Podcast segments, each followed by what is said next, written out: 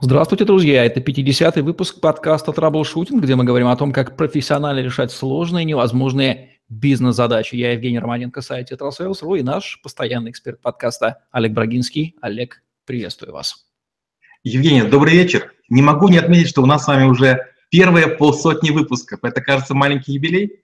Маленький экватор, совершенно верно. То ли еще будет, мы замахнулись на сотню. Олег Брагинский, специалист номер один по траблшутингу в России СНГ, гений эффективности по версии СМИ, основатель школы траблшутеров и директор бюро Брагинского, кандидат наук, доцент, автор двух учебников, девяти видеокурсов и более 650 статей. Работал в пяти государствах, руководил 190 проектами в 23 индустриях 46 стран. 20 лет проработал в компаниях Альфа Групп, один из наиболее просматриваемых людей планеты – сети деловых контактов LinkedIn. Сегодня у нас очень загадочная тема, на которую ломают копии уже не одно столетие, и глянцевые журналы даже ее обсуждают. Тема психологии, загадочная человеческая душа. Что означает термин психология с точки зрения науки, ее определения? Давайте начнем с этого. Ну, психология возникла от двух слов. Э, психо – душа и логос – наука. Психология – это наука о душе. А, изучает она психику. Психика – это свойство мозга, обеспечивающее человеку и животность способность отражать воздействие предметов и явлений реального мира для того, чтобы потом а, заниматься их переработкой. Почему нужно разбираться в психологии? Имеет смысл разбираться в ней? А, психология является скорее мачехой, слишком, э, нелюбимой, э, нелюбимой, неродной матерью для многих людей. Почему? Потому что она кажется э, сложной, она кажется запутанной, несистемной, неконкретной. Психология – это наука о закономерностях возникновения, развития э, и функционирования психики и сознания человека. Понимание сознания, если вы понимаете сознание другого, подсказывает, как человек познает мир и обогащает знания. Восприятие как накапливает сведения о предметах и их свойствами. Внимание, как можно задействовать его направленность на одни предметы и отвлечь его от э, сосредоточенность от других. Память — это что для него важно, что он воспринимает и что для него запоминаемо. Мышление — это отражение отношения к предметам и явлениям внешнего мира. Воображение — как он перерабатывает образы и ваши слова, какие он делает выводы. То есть психология, она изучает около 14 а, проявлений человека, и представьте, что вы на каждого человека можете дать 14 мерок. Не просто абстрактный, там, красивый молодой человек или симпатичная молодая девушка, а представьте, у вас есть набор из линеек, с помощью которых вы можете все измерить. Сам термин психология достаточно часто употребляется во всех а, разных очень сферах. В каких наиболее часто неправильных значениях, по вашему опыту, этот термин употребляется? Отличный вопрос. Есть один человек, которого я практически ненавижу. Это Алан Пис. Таких много, такой, такие люди есть и в других отраслях, но сегодня поговорим только об одном негодяе. Это человек, который написал абсолютно желтую книженцию, язык тела, новый язык тела и другие всякие вещи, который снизвел обычные жесты и мимику э, в разряд инструментов, которые а, можно использовать для воздействия других. Это глубочайшее заблуждение, одна из великих мистификаций нашего века. И вот, пожалуй, многие, кто этим увлекается, э, не читают труды Пола Экмана, это американец, не читают а, труды Сержа, это француз, попадают вот как раз под неправильное использование элементов психологии. Для тех, кто не хочет погружаться в научные мысли и изыскания, пройдемся по практическим аспектам знания психологии, покажем, чем она, чем это может быть ценно для человека в жизни. Как знание психологии помогает предпринимателю повысить эффективность бизнеса? Ну, во-первых, важно знать э, психо-бизнесовые подходы и технологии работы с людьми. А, с организациями для того, чтобы повышать эффективность их деятельности, продуктивности внешних и внутренних коммуникаций, создавать благоприятный климат в организации, договариваться с партнерами, а, вести удачные дискуссии с поставщиками и ублажать или уговаривать покупателей. Как знание психологии помогает управлять подчиненными? Хух, Подчиненные. Ну, важно помнить, что у другого человека есть внутренний мир. И вот если вы будете его воспринимать с целью добиться своих же целей, причем со знаком плюс. Это стратегия достижения, а не стратегия избегания неудач. А, другими словами, чтобы повысить эффективность работы, то, что обычно нужно руководителю, а с другой стороны увеличить вероятность достижения подчиненным его задач, это наладить отношения с начальством, добиться продвижения по карьерной лестнице, очень неплохо понимать, а, отдельно коммуникацию, отдельно психологию. Причем отдельно психологию начальника, отдельно психологию подчиненного. Скажем, есть такой ученый Эрик Берн и его известная книга «Люди, которые играют в игры» или «Игры, в которые играют люди». Там есть такая схема. Родитель, взрослый ребенок – это крайне хорошо применимо при общении в семье, при общении с родственниками, при общении с подчиненными. В отношениях партнеров по бизнесу, как знание психологии друг друга помогает тому, что бизнес не рухнул раньше, чем он может принести больше пользы этому миру? Прекрасный вопрос. Многие считают, что надо или быть крупным партнером в бизнесе, или вообще не иметь партнерства. Почему? Потому что мы, опять же, не владеем психологией. Психическая совместимость бизнес-партнеров также важна, как и совместимость партнеров в браке.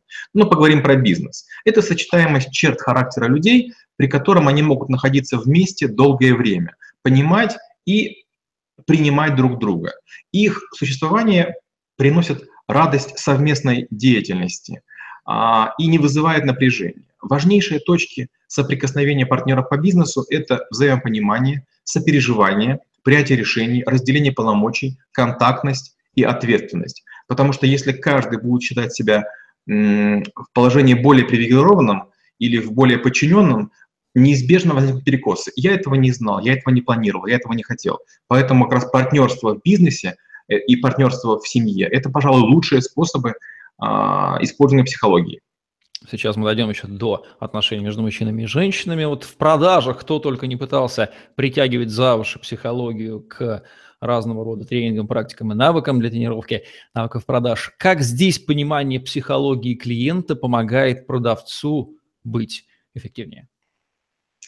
Ну, тут надо сказать ради справедливости, что самый требовательный покупатель – это сам продавец в нерабочее время. То есть самый требовательный и самый неприятный человек, с которым может встретиться в своем магазине, это другой тренер по продажам, который вас попытается учить, как же необходимо действовать. У него нет претензий к товару, у него нет претензий к цене, у него есть претензии к тому, как вы о нем говорите. И вот тут существует э, несколько типов построений и объяснения психологии покупателей. Первый – это через иерархию потребностей. Некоторые приходят самореализоваться. Скажем, э, многие блондинки с большими кошельками они считают, что в магазинах им обязаны улыбаться, потому что не приносят деньги, не понимая, что деньги идут не продавцам, а деньги идут владельцу бизнеса, который их не обслуживает. Второе – это исходя из доминирующего стиля поведения. Есть капризные люди, которые купят только потому, что они пришли вас помучить, а, над вами поиздеваться и самоутвердиться. Третье – это по типу личности. Вот есть люди, которым нужно много параметров. Если вы будете поверхностны, то идеальный товар или востребованная услуга не будут оплачены. И через способы принятия решений, присущие тому или иному покупателю. Что важно? Важно предугадывать, упреждать, понимать, общаться. Это простой секрет безудержных продаж. В отношениях родителя и ребенка, понимание психологии ребенка, которая наверняка отличается от психологии взрослого, как помогает эффективному родителю быть таковым? Отличный вопрос. Маленький ребенок – это сгусток энергии и природная сообразительность. Разговоры о хрупкости детской души – это невероятный миф. У ребенка более крепкая психика, чем у взрослых, хотя бы потому, что у них есть гораздо меньшая зона притязаний и меньше ситуаций, при которых их били по голове, по рукам, и, у них были какие-то там э, неприятные случаи опыта. Ребенок маленьким является, но вот беспомощным нет. Это живчик, это подготовленная боевая единица, это маленький энергичный тиранозавр, искусный манипулятор, использующий промахи взрослых, легко запрыгивающий им на шею и захватывающий власть. Поэтому, когда вы общаетесь с ребенком, не надо его, а, жалеть, Б, не нужно ему поддаваться, а С, ведите себя с ним так, как вы себя вели бы с обычным своим другом, если это мальчик, или с девушкой, которая вам умеренно нравится, если вы, вы другого пола. По традиции применим инструментарий траблшутинга и к самой взрывоопасной теме отношений между мужчинами и женщинами. Как здесь понимание психологии первого и второго вида человеческой популяции, помогает, соответственно, его визави добиваться более эффективных отношений. Мне кажется, что мы ходим по, такой ос... по такому острому краю, что камешки просто сыпятся в пучину безвестия от наших шагов. Мужчины не любят говорить о чувствах, а женщинам необходимо подтверждение и подкрепление. Мужчина надеется, что женщина не изменится в браке, но она, к сожалению, преображается и часто не в лучшую сторону. Женщины же оптимистичны. Женщина считает, что сможет своего мужчину переделать, изменить. Женщины искренне считают, что за любым успешным мужчином стоит великая женщина, и каждая из них великой себя считает. Мужчины часто не достигают своих целей, но женщины все-таки пытаются. Мужчины уверены, что они адекватны, а вот женщины все время сомневаются и в своей адекватности, и в своих мужчинах. Мужчина обычно переживает все события в себе, а женщина обязательно расскажет всем подругам. Причем каждый рассказ следующий будет все более и более победным. И на пятой подруге, ситуация, в которой она была никто и ничто, она уже будет королева. Как знание психологии помогает в критических стрессовых ситуациях, например, в ситуациях конфликта или угрозы жизни, психологии того, кто, например, нападает, или преступника, или террориста? Ну, первое, это необходимо распознать тип собеседника. Скажем, если э, у вас есть какой-то конфликт с криминалом или, не дай бог, с силовыми структурами, бесполезно говорить «я не виноват», это ошибка и так далее. Почему так говорят все? Поэтому, как, как правило, лучше бездействовать. Распознать и бездействовать, учитывать психологию.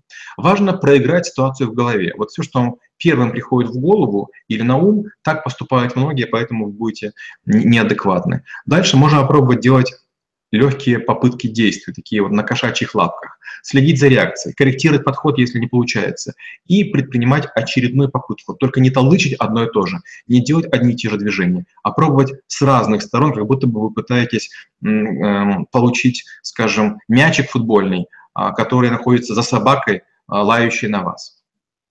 Там, где идет речь о психологии, неизбежно вырастает тень эдакого классификатора, холодного логика, возникает вопрос типизации, психотипы появляются и прочие классификации. Какие правильные классификации с точки зрения психологии на типы вы можете порекомендовать? И лично меня интересует вопрос соционическое типирование, соционика, вот это вот такая полунаука или что, не знаю. Дайте свой комментарий по этому поводу. А, ну, давайте начнем со второй части. Соционика, как и многие другие науки, как, скажем, графология, астрология, хиромантия, остеопатия, гомеопатия, таких наук много.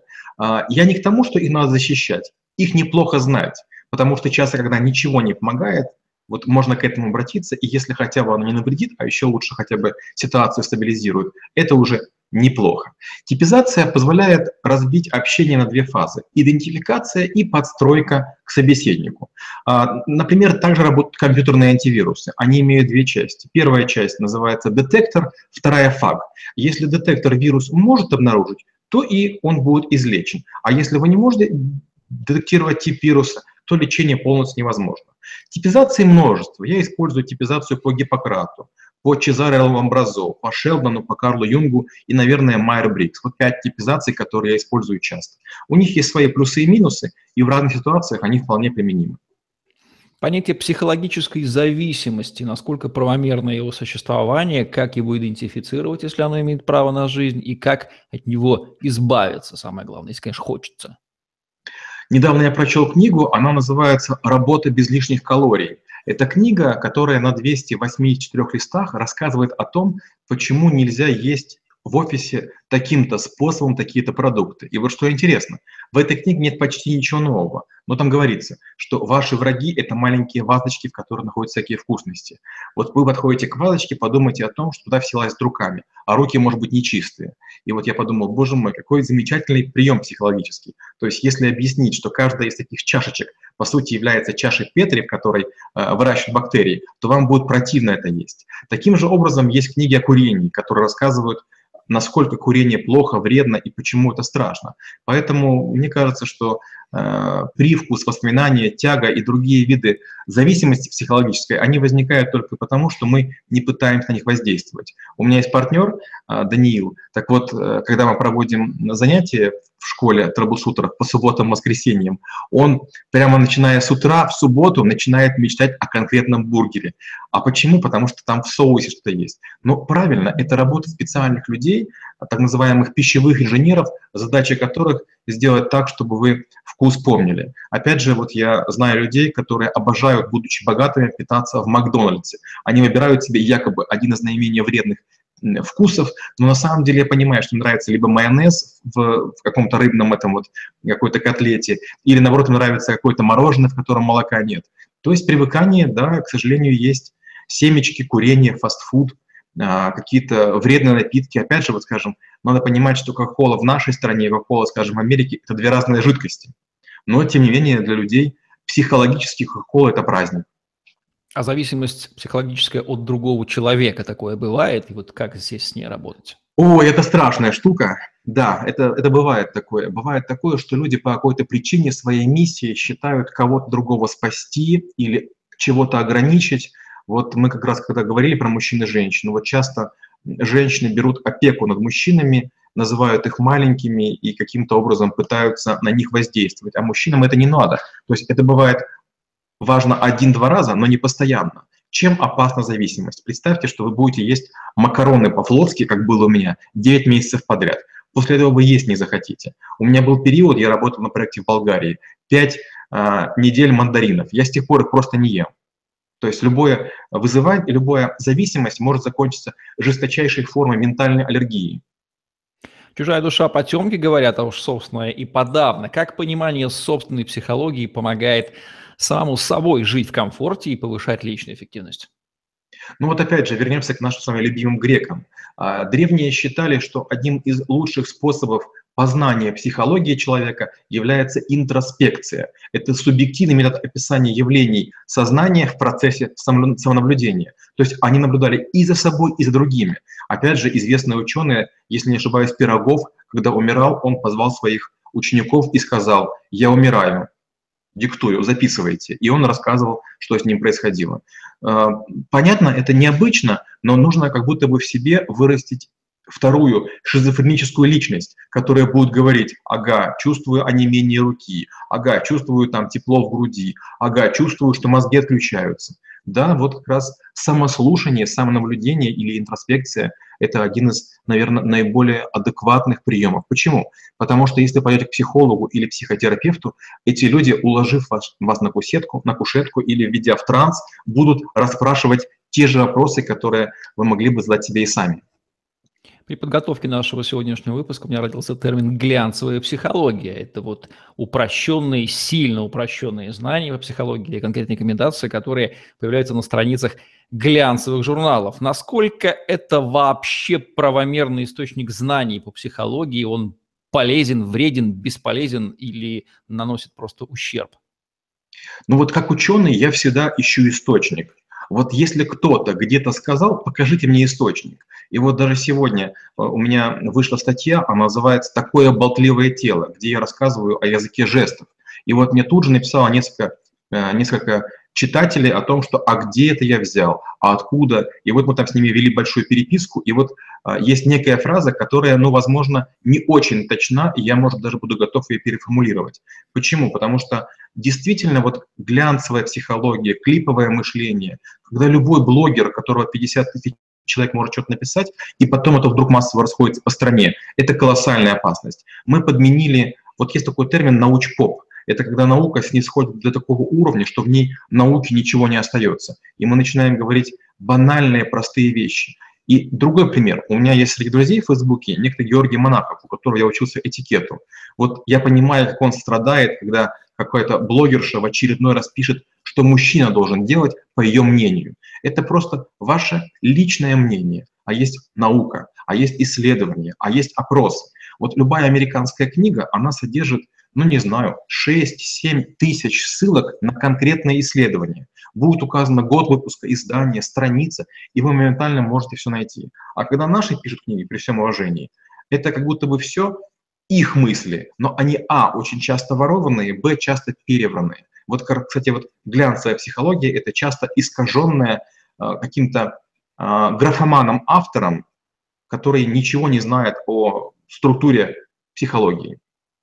Перефразируя профессора Преображенского, не читайте перед обедом, ужином и завтраком глянцевых журналов. Помните о том, что они влияют на пищеварение. Узнание точно не добавит. Как известно, на психологов учат в вузах практически во всех. Но вот делает ли а, вузовское образование человека действительно психологом?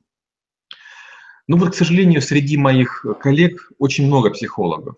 И вот эти психологи часто приходят, пишут, звонят и говорят, вот на твоем месте я сделал бы так-то, вот я бы сделал бы так-то. В эти секунды я вспоминаю такого человека, который из вашего города, это Сергей Шнура. Он говорит следующее. Критик – это человек, который бы сделал нечто, если бы у него была аудитория, возможности и способности автора. Так вот и доморощенные психологи, как легко отделить специалиста от неспециалиста не начинает специалист диагностировать то, чего не просят. Представляете, у вас есть друг, вы приезжаете к нему на новенькой машины, а он вдруг ее разбирает в хлам и говорит, стучит. Вам будет достаточно того, что он этим восхитится и скажет, дай проехаться. Вы скажете, нет, не дам, и вот как бы вы проявили значит, свою власть над этим предметом. Но любой человек, который начинающий, он начинает, а вот скажи такую характеристику, а вот всякую, а ты делаешь не так. Ну, поэтому психологи это люди, которые решают психологические проблемы или занимаются диагностикой других людей профессионально. А вот любители, которые выходят из вузов, это очень грустно. Когда мы говорим вообще об образовании, я все время говорю любым людям следующее. Послушайте, бюджет Кембриджа и Гарварда суммарно больше, чем стоимость Газпрома. Вот в этот вуз я еще могу верить. А когда в, нашем вузах, в наших вузах преподают люди, которые на работу А ездят на метро, Б в старых костюмах, а С книги печатают за свои деньги, ну, скорее всего, это не наука, не, не образование. Кстати, а чем психолог отличается от психотерапевта? Хороший вопрос. Я бы сказал так, что психология – это все-таки научный человек. Вот человек, который разрабатывает новые способы кодирования информации – новые алгоритмы, новые методики – это больше ученый. А человек, который их программирует или пытается взломать, это больше практик. По-моему, психология и психолог – это люди, которые занимаются развитием науки, отодвигают барьеры неизвестного, то есть расширяют область нашего познания. А психотерапевты – это люди, которые занимаются нарушениями, занимаются коррекцией, восстановлением, терапией. Как часто психологи бывают сапожниками без сапог, то есть являются носителями огромного количества собственных психологических проблем, с которыми не в силах справиться, и не прибегает к помощи своих коллег, потому что четко знают, каковы они на самом деле, эти коллеги. У меня была такая ситуация необычная. После поездки э, в одну, в одну из сомнительных территорий у меня на, на коже начали выступать там в одном месте какие-то странные высыпания. И я пошел к людям, которые занимаются тропической медициной. И вот один из них специальными приборами, специальными тестами диагностировал у меня нечто. Но при этом я заметил, что у него у самого есть какие-то на, на теле язвочки. И говорю, а что это у вас? Он очень точно назвал, что это такое, но сказал, мне это не мешает. Я говорю, подождите, но вы же занимаетесь э, вот этой, наукой. Вот, например, для меня это сомнительно, что вы специалист, потому что вот, э, невзирая на все ваши рекомендации, вы этим болеете. Он говорит, вы знаете, говорит, теоретически это можно излечить, но это так долго, оно просто того не стоит. Вы же ко мне пришли по рекомендации, поэтому. То же самое, многие коучи, э, женщины, которые рассказывают про отношения, они не имеют мужей или там находятся во втором-третьем разводе. Люди, которые рассказывают о бизнесе, часто не являются бизнесменами, никогда у них не было бизнеса. Я поэтому скептически отношусь. Но, к сожалению, есть люди, которые зарабатывают языком. Я очень надеюсь, что мы с вами зарабатываем умом, а не языком. Представители каких видов деятельности интуитивно хорошие психологи по жизни, даже если они этому нигде никогда специально не учились и книжек не читали? Ну вот я бы сказал так. Ну, в первую очередь, это люди, через которых проходят большие массы людей. Это официанты, потому что у них есть э, такой короткий игровой цикл. Они видят гостя, они распознают, диагностируют, и они с гостем играют в ментальную игру. Первое, что гость закажет, сколько всего останется на тарелке э, и сколько ставит чаевых. Второй, это, я думаю, что-нибудь типа пионер-вожатых или воспитателей, или учителей начальных классов, когда они два или три года выращивают детей и понимают, что с ними происходит. Третье, я думаю, это тренеры групп, групповых тренировок, когда есть длительные циклы наблюдения за динамикой человека. Возможно, четвертое – это что-нибудь связанное с преподавателями вузов, потому что они тоже наблюдают годы. И, может быть, может быть, люди, которые вот испокон веков являются продавцами, то есть там 10, 15, 20 лет работают в одном и том же магазине на одной и той же территории, которые обслуживают некую а, общину территориальную. А кто с точки зрения рода деятельности является не самым лучшим психологом, находится с точки зрения в красной зоне, ему следовало бы задуматься об обретении этих навыков, но они в упор этого не замечают. Кому из них вы порекомендуете э, обратить внимание на знание психологии? Ну, в первую очередь, это креативным людям. Это писатели, скульпторы, это музыканты, это поэты и даже актеры.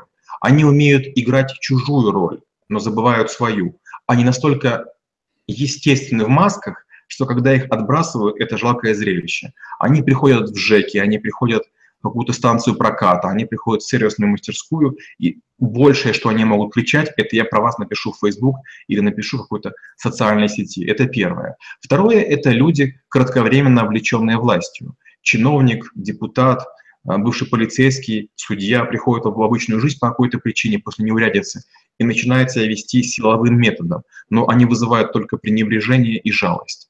И третье – это люди, которые, наверное, переселились с другой территории когда они начинают со своими подходами, со своими национальными какими-то особенностями необычно действовать на нашей территории. Вот, скажем, многие нетворкеры американские, они просто жалко выглядят в Москве.